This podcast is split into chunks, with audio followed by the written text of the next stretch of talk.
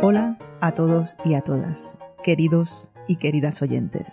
Le he dado muchas vueltas a este episodio y de hecho es la segunda vez que lo grabo, pero finalmente se han impuesto las ganas de compartir y también la cordura. No podía meteros el rollo inicial de ese otro episodio que he descartado porque hubiese sido demasiado.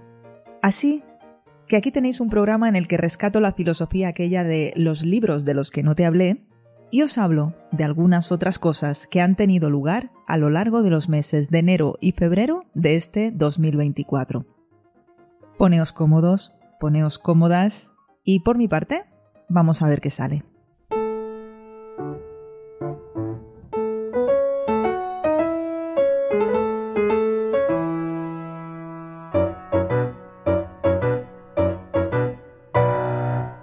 Empezar hablando de un par de libros que no han tenido su propia reseña en Librorum. A veces me pongo a hacer notas y veo que no es un libro que me dé para reseña, ya sea por el tema de los spoilers o porque me dé pereza, simplemente. A veces se trata de libros que he abandonado o libros que no me han dejado ningún tipo de huella, que eso es incluso peor, ¿no? Pero ese no es el caso de Fortuna, de Hernán Díaz. Este autor argentino afincado en Estados Unidos publicó Trust en 2022 y a España lo trajo Anagrama en marzo de 2023. Yo lo leí entre los últimos días de diciembre de 2023 y los primeros días de enero de 2024. Esta es una novela que imagino como uno de esos joyeros que los abres y tienen varios compartimentos y varios cajoncitos en su interior. Es una novela que contiene otra novela, que contiene unas memorias a medio escribir, también la historia de una escritora que tiene que ver con dichas memorias y fragmentos de un diario personal, también muy en relación con el resto de textos que contiene esta gran obra de título Fortuna. Si me preguntáis de qué va, pues Fortuna cuenta la historia de un magnate de las finanzas neoyorquino de los años 20, del siglo XX, se entiende. Pero es una historia la de este hombre que tiene más de una versión y podemos leerlas en este libro. Y nos deja leer también lo que sucede entre bambalinas, tanto de dicha novela como de la otra versión o versiones de la misma historia. Ya veis que es un juego, es un juego muy bien planteado, es un puzzle literario, seguro que, que eso ya lo habréis leído por ahí. A mí es un libro que me gustó mucho, y me gustó tanto lo que cuenta como la manera en la que lo cuenta. Y aunque la forma es muy importante, como ya podréis intuir, el contenido no se queda atrás. La trama es muy interesante. Solo un pero que le podría poner es que se pierden conceptos financieros, en cuestiones bursátiles, que obviamente, debido a mi ignorancia, se me atragantan. y son fragmentos que se me antojaron pesaditos. Pero bueno, tampoco es tan grave, no es tanta extensión de la novela que me transmitiese esta sensación y como digo, todo se debe a mi propia ignorancia en la materia. Es una novela que recomiendo totalmente, tiene 440 páginas y su traductor es Javier Calvo, algo que me pilló por sorpresa, porque me dejé llevar por el nombre del autor, por su procedencia y luego me di cuenta de que su título original es Trust y que se escribió en inglés. Espero que si os animáis a leerla me contéis y sobre todo que la disfrutéis mucho. Y otra novela que leí y con la que me lo pasé súper bien fue La guía del mago frugal para sobrevivir en la Inglaterra del medievo, de Brandon Sanderson. Tenía pensado grabar una reseña de este libro, y así lo dije en aquella mm, mini reseña que suelo hacer para Instagram.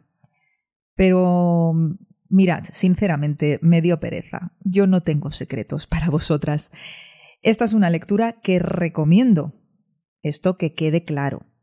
La Guía del Mago Frugal es la segunda de aquellas cuatro novelas secretas con las que el autor nos sorprendió y si la pongo junto a la primera, Trenza del Mar Esmeralda, no me ha parecido ni mejor ni peor, pero sí que creo que es esta más divertida y sobre todo más refrescante porque no tiene nada que ver con el Cosmere o el Cosmere, y al ser una novela más de ciencia ficción que de fantasía, aunque la fantasía también hace acto de presencia, pues yo diría que es un aire diferente. Es una novela en la que pesan más la ciencia ficción y sobre todo las aventuras. Este volumen editado por Nova es precioso. Si queréis compraros este libro, hacedlo en su versión en físico. Es un libro en tapa dura, de color azul, con ilustraciones de Steve Argyle. Lo traduce Manu Viciano y cuenta con 439 páginas.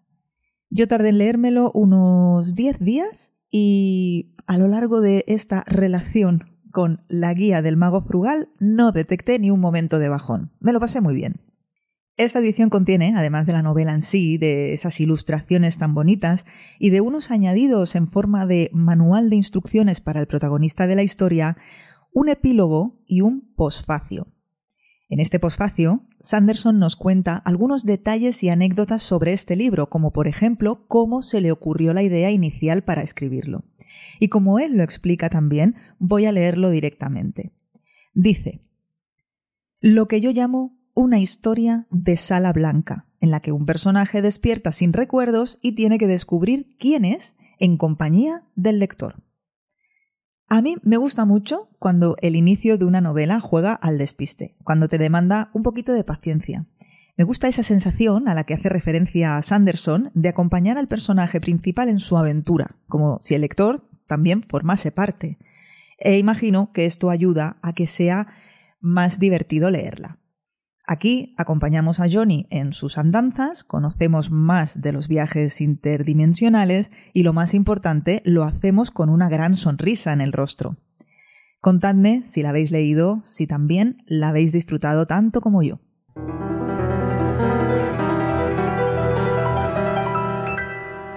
Voy a hacer un alto en el camino entre los libros de enero y los de febrero para hablaros un poquito de saraos, de eventos y de ese tipo de cosas. Por ejemplo, del nuevo club de lectura de ciencia ficción en la librería Éfura de Sardañola que tengo el gusto de pilotar. Para nuestra segunda sesión, a finales de enero, nos juntamos para comentar lo que nos había parecido Light Chaser de Peter F. Hamilton y Gareth L. Powell.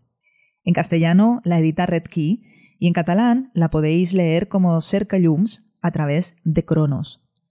Cuando leí el libro me quedé con una sensación un punto desagradable. Vamos, que no me entusiasmó. y no cambio de opinión. Parece que a medida que pasa el tiempo menos me gusta ese libro, pero vamos, que me encantó poder escuchar cómo al resto de participantes en aquella sesión del club sí les había convencido y no solo eso, sino que les había incluso gustado mucho. Me lo pasé mejor comentándola que leyéndola. En la sesión de febrero, el día 29, nos juntaremos para comentar el show de Grossman de Laura Fernández. Las oyentes de Librorum ya saben que se ha convertido en una de mis autoras favoritas y tengo la reseña de la novela casi a punto, pero la tengo retenida por si quiero añadir cosas que se comenten en esa sesión del club de lectura.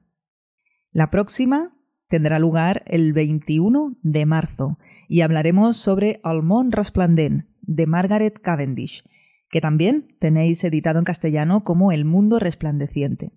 Os recuerdo que el club de lectura es presencial en Sardañola del Vallés, cerca de Barcelona, y si queréis más información, nos contactáis por privado a la librería o a mí.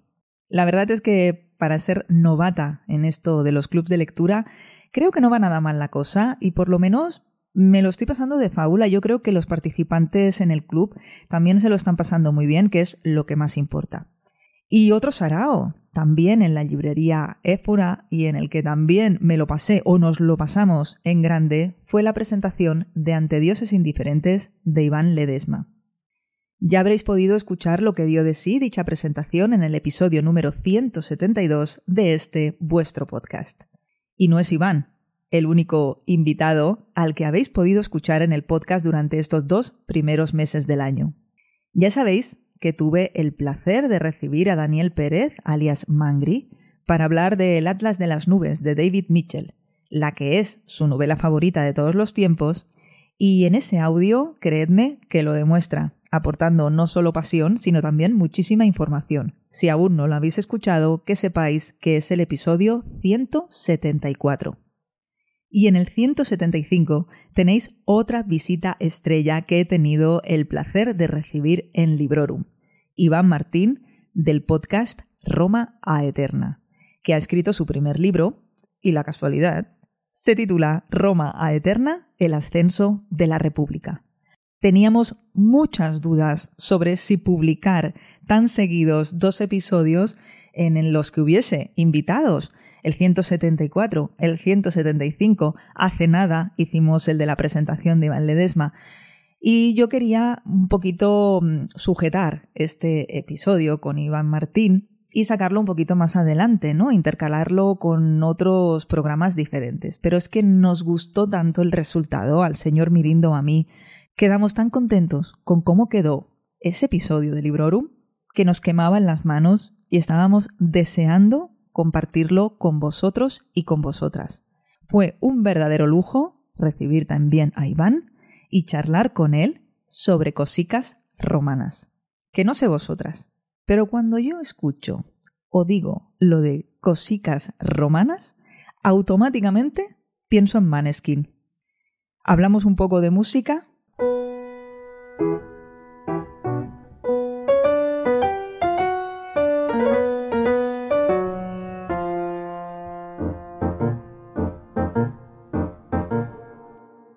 Desde la irrupción de la red social Threads, que menudo sitio, amiga, se han rescatado temas de debate que no por ser tremendamente ridículos dejan de ser muy populares, como eso de eh, que si lees con música o sin música, o qué momento del día es tu favorito para leer, próximamente cuál es tu color preferido, ¿no?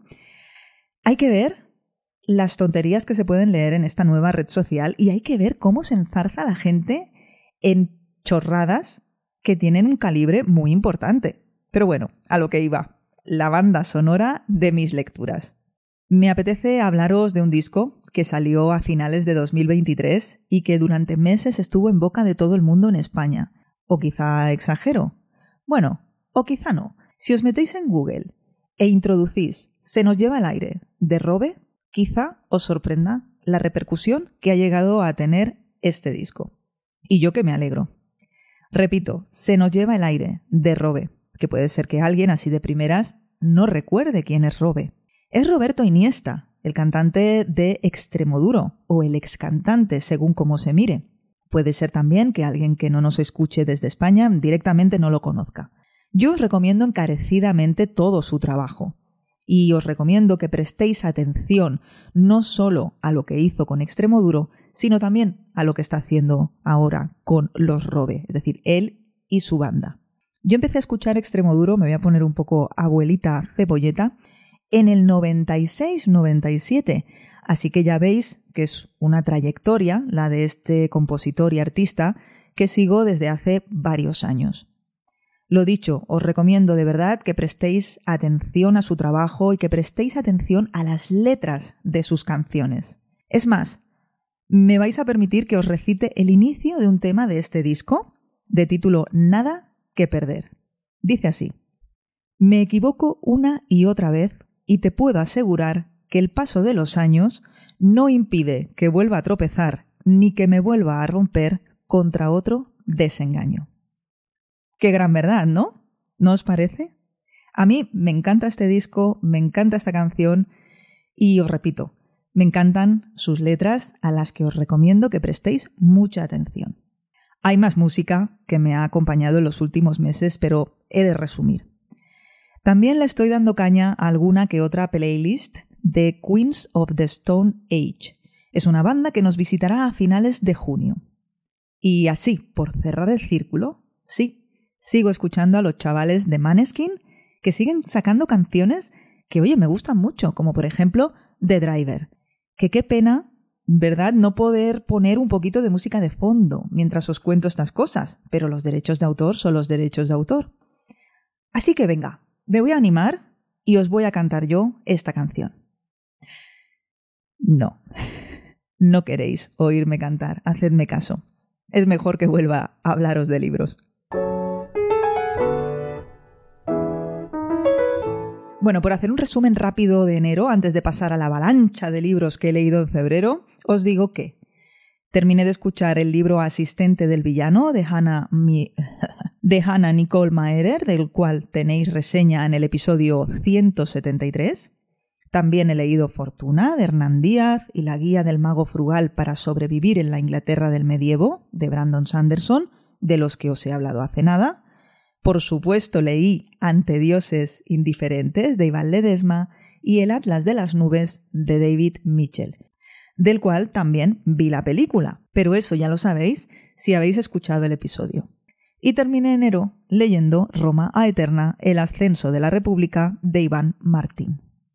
Como os decía, las lecturas del mes de febrero se me han ido o se me están yendo un poco de las manos. Aún no ha acabado el mes y ya llevo siete libros leídos y probablemente serán ocho. Pero diré en mi defensa que todos tienen relativamente pocas páginas. Empecé el mes con el show de Grossman, de Laura Fernández, y seguí con La casa al final de Needless Street, de Catriona Ward, o Catriona Watt, o Catriona What the Fuck, Qué absoluta maravilla de novela. Aquí voy a hacer un alto en el camino.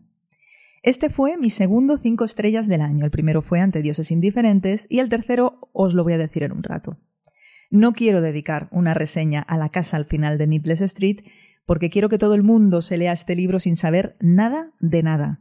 Quiero que alucinéis tanto como yo, que os cambie la expresión de la cara, que soltéis exclamaciones involuntarias y que os dediquéis a teorizar como locos y que vuestras teorías sean más y más locas a medida que avanza la novela, porque eso va a pasar, no lo dudes. Este es uno de esos libros que se quedan contigo un tiempo después de haberlos acabado de leer y yo todavía estoy ahí, y eso que lo terminé el 9 de febrero. Y cuando acabé, recuerdo que me puse a repasar mentalmente la trama, ¿no? A buscar cabos sueltos y ¿sabéis qué? Que no encontré ninguno. Y parece difícil que todas las piezas del puzzle encajen, pero oye, encajan. Si alguien tiene que decir algo al respecto, si alguien ha encontrado alguna pieza de ese puzzle que no encaje, por favor, mandadme un privado. Es una novela de terror psicológico que se presenta vestida de thriller, que engancha mucho, que conmueve mucho y que sorprende mucho. Es un libro que exige paciencia y que exige mucha atención. La autora Catriona Ward va a estar en el Celsius de este 2024. ¿Y qué más os puedo decir? Pues que la leáis, que no os vais a arrepentir. Combiné la lectura de La casa al final de Needless Street con la de Una Navidad escocesa de Mónica Gutiérrez. Un poco raro, ¿no? Una novela navideña en febrero. Pues sí, porque la literatura feel good y acogedora de Mónica sienta bien en cualquier momento y me vino muy bien para compensar tanta oscuridad y tanto mal rollo que tenemos en la novela de Ward. Aquí Mónica vuelve a transmitir su amor por la naturaleza y por la historia y por los personajes de buen corazón. Tiene también toques de romance y de comedia de enredo y es muy divertida. Y dado que nos vamos a un castillo en las tierras altas de Escocia, no nos vamos a liberar de la presencia de un fantasma. Si leísteis esta novela en 2022, que yo sí lo hice, en esta nueva edición encontraréis contenido extra, un contenido extra precioso que seguro que os encanta porque tal y como se puede leer en el ejemplar, este es un libro impreso para dar calor a los corazones. Yo no necesito razones para leer o para releer libros de Mónica, pero sí tengo una razón para haber vuelto a leer este libro en este momento concreto y no en otro, porque os anuncio que el sábado 9 de marzo a las 11 de la mañana en la librería Épura de Sardañola del Vallés, voy a grabar con Mónica un episodio de Librorum y espero que vengáis a vernos y a escucharnos en vivo y en directo. Para los que no se puedan unir a nosotras, les pediremos a los dioses galácticos y eléctricos de Laura Fernández que nada falle durante esa grabación y que podáis escucharla en un par o tres de semanas. Todo el mundo con los dedos cruzados. Y después de lo feel good vuelvo a las novelas oscuras y bajoneras con Cauterio, de Lucía Lichmaer. Me animé a leerla porque me encanta escucharla en deforme semanal y cuando escribí la reseña express para Instagram dije que no sabía si me había gustado o no y que la balanza se decantaba hacia el sí por el mero hecho de que lo terminé de leer. Y sigo pensando lo mismo. La novela nos cuenta las historias de dos mujeres. Una vive en 2014 entre Barcelona y Madrid y la otra en la segunda mitad del siglo XVII en las colonias británicas de Massachusetts, en Norteamérica. La primera mujer acaba de sufrir una ruptura amorosa que la ha dejado más que tocada. Y la segunda deja su Inglaterra natal cuando su marido muere después de robarle y dejarla apenas sin nada. Las dos historias se alternan de manera muy ágil, no te va a dar tiempo de aburrirte, y los dos personajes están muy bien construidos. Eso sí, hay un pero para mí en el caso de la personaje del siglo XXI, y es que me ha sido imposible separarla de la autora. En cuanto a la parte del siglo XVII, aun gustándome más, pensaba que su final sería más emocionante. A pesar de esto, que es una mera cuestión de expectativas, quiero destacar la labor de investigación que se intuye al leer esta parte. Pero sí que la sensación en general es de tibieza, de sí pero no, de entender los temas que quiere abordar, pero de dejarme indiferente realmente. Es una novela que destila mala leche, pone el foco sobre temas como la independencia económica de la mujer, sobre el amor y la venganza, y tiene muchos fragmentos de esos que quizá os guste subrayar. Es un libro muy bajonero y mal rollero, no es una lectura agradable. Si buscas una novela que te muestre todo lo malo que tiene el patriarcado y todos los problemas que podría comportar una relación de pareja entre hombre y mujer, adelante. Si lo que buscas es una lectura optimista y alegre, pues no. Y a mediados de febrero leí Blackwater, 1. La riada de Michael McDowell, el libro de moda. Este es un libro tremendamente introductorio, como corresponde al primer volumen de la colección, y a pesar de todo tiene algo que engancha muchísimo. Quizá es su estilo súper sencillo. Y a mí es que me duró solo tres días. Me lo prestaron y he de decir que felicito realmente a Blackie Books por saber colocarnos este libro y en general esta saga en todas partes. La labor de marketing ha sido muy buena y hay una legión de personas dispuestas a gastarse 60 euros en una novela gruesa, pero al fin y al cabo en una sola novela que se nos va a ser entregada en fascículos. Yo sé que hay gente que automáticamente se autoexcluye cuando ve estas maniobras o cuando ve que un libro se pone de moda y me gustaría animaros a dejar a un lado estos prejuicios, porque la historia promete realmente y es un primer libro que vale la pena. Es una novela bastante inquietante y de hecho una de sus etiquetas es terror. Y aunque sí que es muy misterioso, también es muy costumbrista. Es también la historia de una familia con sus rencillas y sus luchas de poder que normalmente libran las mujeres. Y por eso, quizá por ser tan familiar, tiene un punto culebronesco que, para qué engañarnos, a todas nos encanta.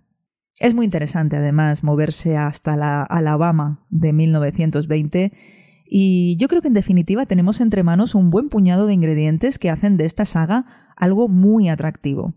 Y bueno, hablando otra vez de bueno, de vender libros, no podemos olvidar lo bonitos que son, tan chiquititos y tan monos y tan brillantes.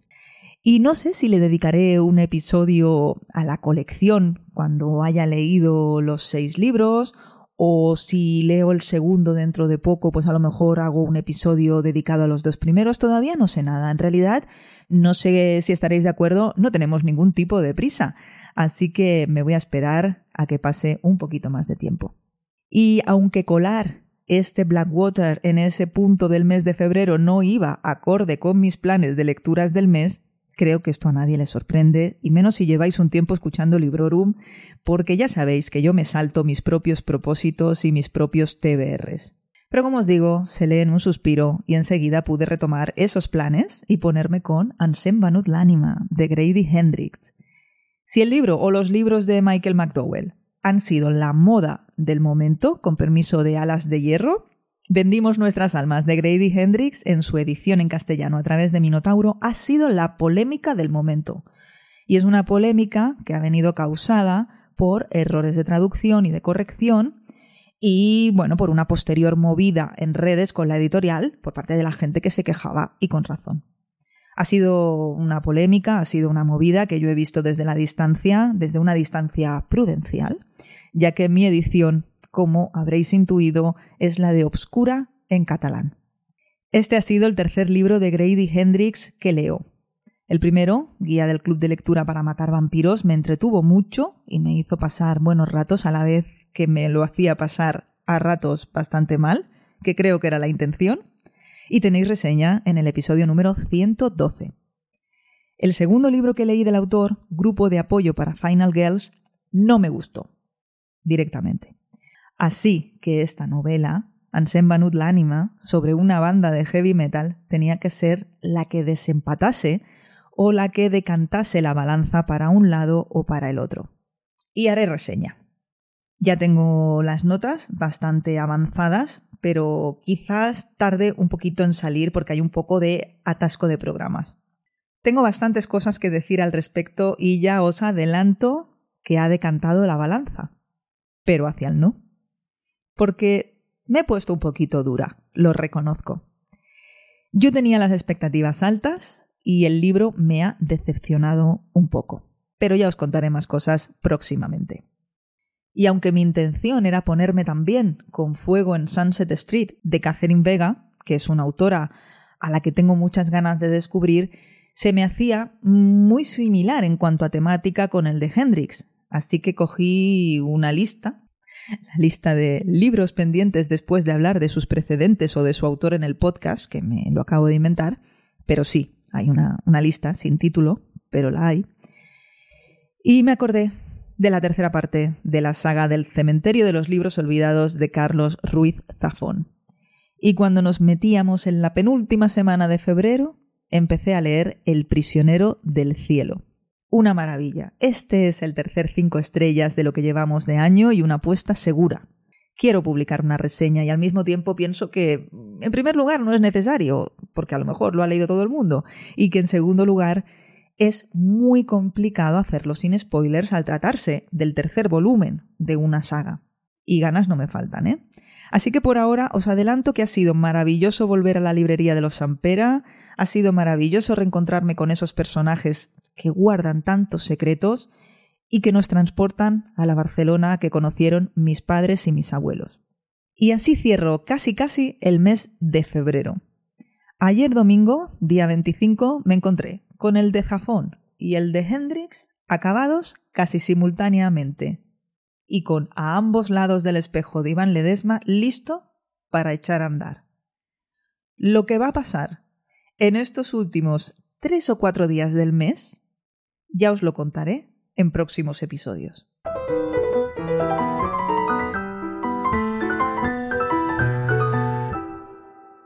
Pero antes de marchar me gustaría daros las gracias por algunos de los mensajes que me habéis hecho llegar. Me comentó Natalia Sánchez en ebooks que tras escuchar Librorum ha descubierto a Brandon Sanderson, el autor que dice le ha hecho adentrarse en el género de la fantasía. Y añade que está fascinada y totalmente enganchada con el archivo de las tormentas. ¿Podéis imaginar lo que me llenan estos mensajes? Porque no solamente me estáis transmitiendo que disfrutáis de estos audios, que os entretienen un rato y tal, sino que además os aportan el descubrimiento de un autor que, como es el caso, como es el caso de Brandon Sanderson, os va a proporcionar horas y horas de muchas cosas buenas, de mucho entretenimiento como poco. Bueno, eh, hay muchos más mensajes, pero tengo que abreviar, así que voy a mencionar al grupo de Telegram del podcast que últimamente está muy activo, al que ha llegado mucha gente nueva. Os doy las gracias a todos y a todas por participar, por mantenerlo vivo y por ser tan majos como sois. Y lo dicho, me dejo muchos mensajes por mencionar, pero estoy viendo lo que llevo de grabación y he de dejarlo aquí. Quiero que sepáis que agradezco todos vuestros mensajes y os voy respondiendo al momento siempre que puedo. Voy tomando notas también al vuelo, según los recibo, para mencionaros aquí. Y a veces los leo en momentos en los que no anoto y bueno, ya sabéis cómo va esto. Pero que os quiero a todos y a todas por igual. bueno, ahora ya me voy a ir yendo. Muchas gracias por seguir ahí. Ya sabéis dónde tenéis los links a todo lo que necesitéis saber sobre el podcast y a las formas de contacto, es decir, en sons.red barra librorum. Hasta pronto y felices lecturas. Acabas de escuchar Librorum, un podcast alojado en Sons, red de podcasts. Encuentra mucha más información de este episodio en nuestra página web, sons.red barra Librorum. Y descubre muchos más podcasts en sons.red.